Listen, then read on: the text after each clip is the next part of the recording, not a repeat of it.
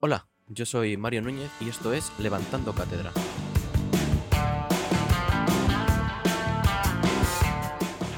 ¿De verdad creíais que la teoría de Pixar se basaba simplemente en que todas las películas están unidas en un mismo universo? Efectivamente, no es así. Hay un montón de teorías sobre cosas que salen, eh, gente que conoce a gente de otras películas y movidas así, y visto que tuvo bastante éxito el otro capítulo que hicimos sobre esta teoría, vamos a adentrarnos un poquito más y vamos a ver un poquito cosas más, más oscurillas, ¿vale? Pues vale, veniros conmigo y vamos a ver qué cositas hay.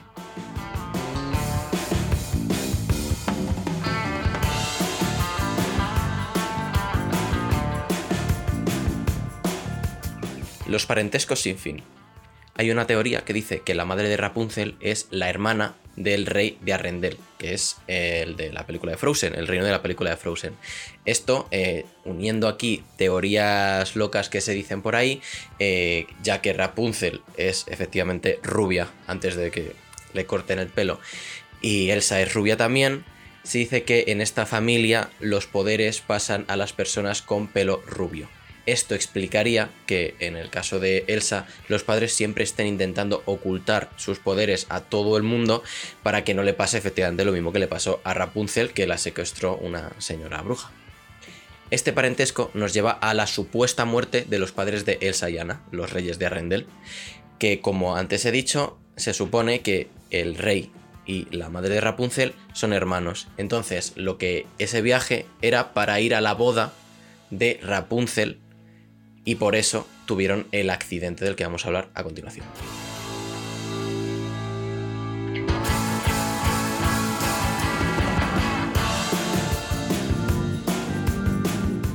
Los padres de Elsa no murieron en alta mar como se dice.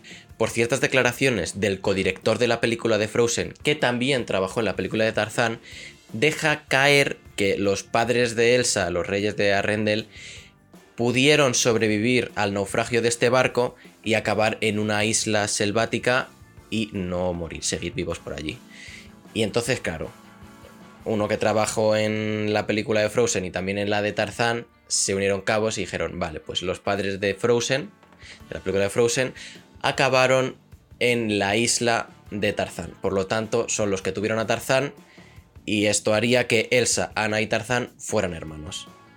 Y puede que os preguntéis, ¿cómo narices sobrevivieron los reyes de Arrendel, padres de Elsa, reino de Frozen, ¿vale? Ya lo digo más, ya todos nos hemos quedado con el dato. Pues eh, la ciudad de Arrendel está basada en una ciudad noruega. Eh, luego, la de Rapunzel está basada en una ciudad alemana. Y entre esos dos caminos está Dinamarca, que es de donde es el autor de La Sirenita. Entonces, ahí, en esa zona de mar, es donde se desarrolla la historia de la sirenita. Y en esa película se ve un barco hundido, que fíjate se parece mucho al barco de los padres de, Elsa. Entonces se dice que tuvieron allí el naufragio, pero que las sirenas, aún la sirenita no, porque no había nacido todavía, pero se dice que les salvaron y les ayudaron a llegar a esa isla. También te digo, aunque hayan sobrevivido en ese aspecto los padres de Elsa, llegaron a la isla, tuvieron a Tarzán y la palmaron porque se los comió un guepardo. O sea que no murieron ahogados, pero se los comió un bicho. No sé yo cuál de los dos destinos preferiría, la verdad.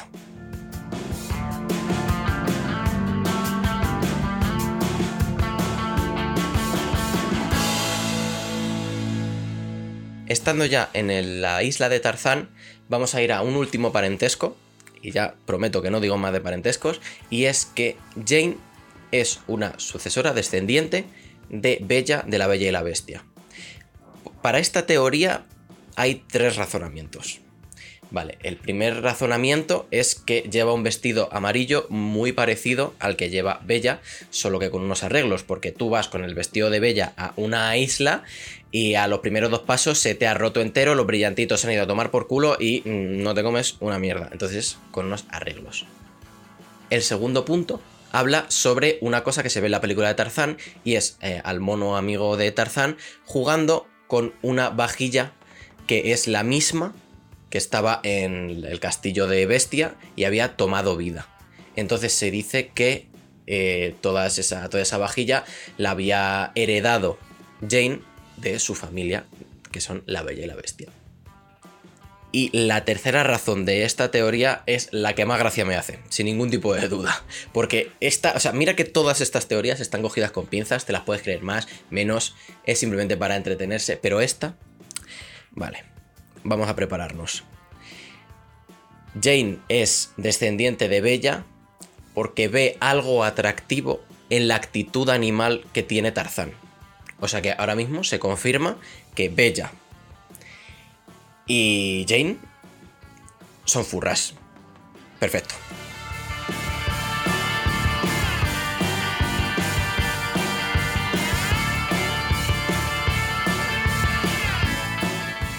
Ahora vamos a pasar a las partes de las teorías que vienen a romperte el corazón y decirte, Disney es de niños, puede ser, pero vamos a destruirte el cerebro ahora mismo, ¿vale? El concepto de la muerte en Disney y Pixar. Disney nos enseña muertes muy literales, véase la madre de Bambi, el padre de Simba y tal. Sí, efectivamente, nos rompen el corazón, efectivamente. Pero es que ahora encima viene la gente de las teorías muy, muy amablemente y dice, no, no, pero espérate, porque hay más películas en las que se habla de la muerte y no se dice literal. Y yo, ah, vale, se me cuidan.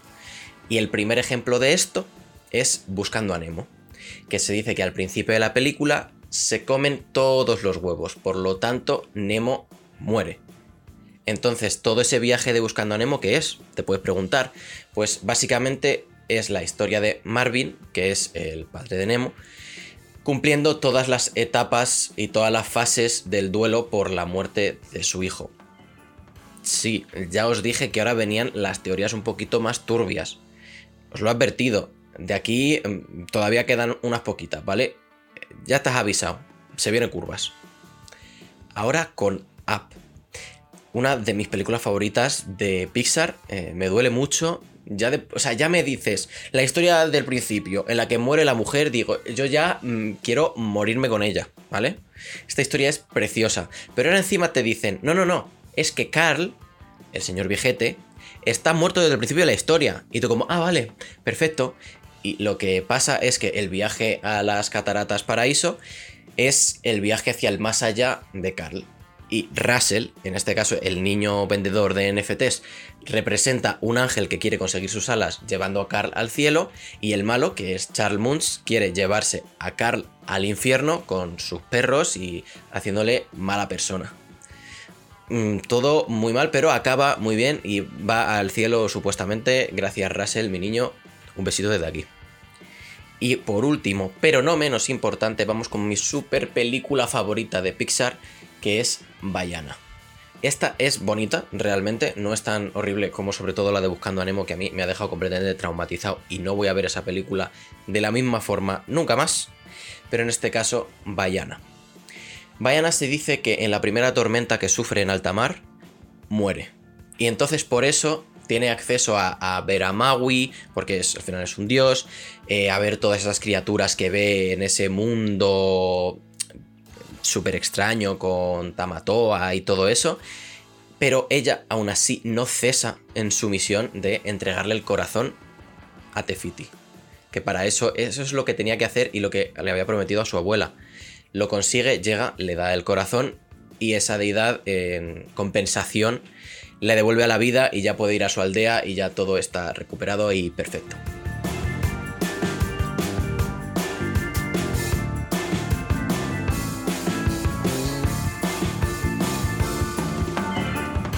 Y para terminar el capítulo de hoy, que este sí que sí, que siempre digo lo mismo, pero este sí que sí va a ser un poquito más corto, porque lo he condensado un poco y hay mucha información aquí que contar, pero bueno, no pasa nada, eh, se saca contenido, es chulo y con ello estamos.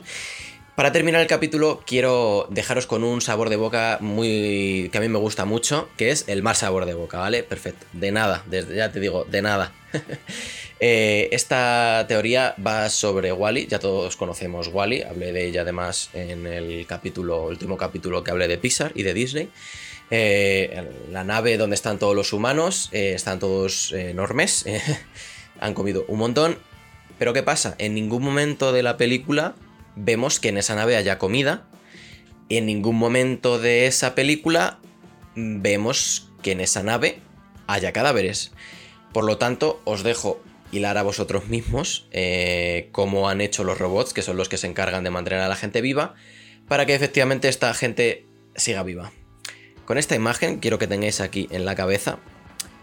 Vamos a despedirnos por el episodio de hoy. Así que nada, eh, muchísimas gracias por estar aquí, como siempre. La semana pasada me lo tomé libre porque fue mi cumpleaños y pues quería estar tranquilo. Y nada, muchísimas gracias. Eh, y aquí vamos a estar mucho más tiempo. Quiero traer mucho más contenido chulo con entrevistas, hablando con gente. Estoy organizando un poco todo. Espero que tengáis paciencia y lo que se viene que mole. A mí me va a molar un montón hacerlo. Y nada, nos oímos la semana que viene. Adiós.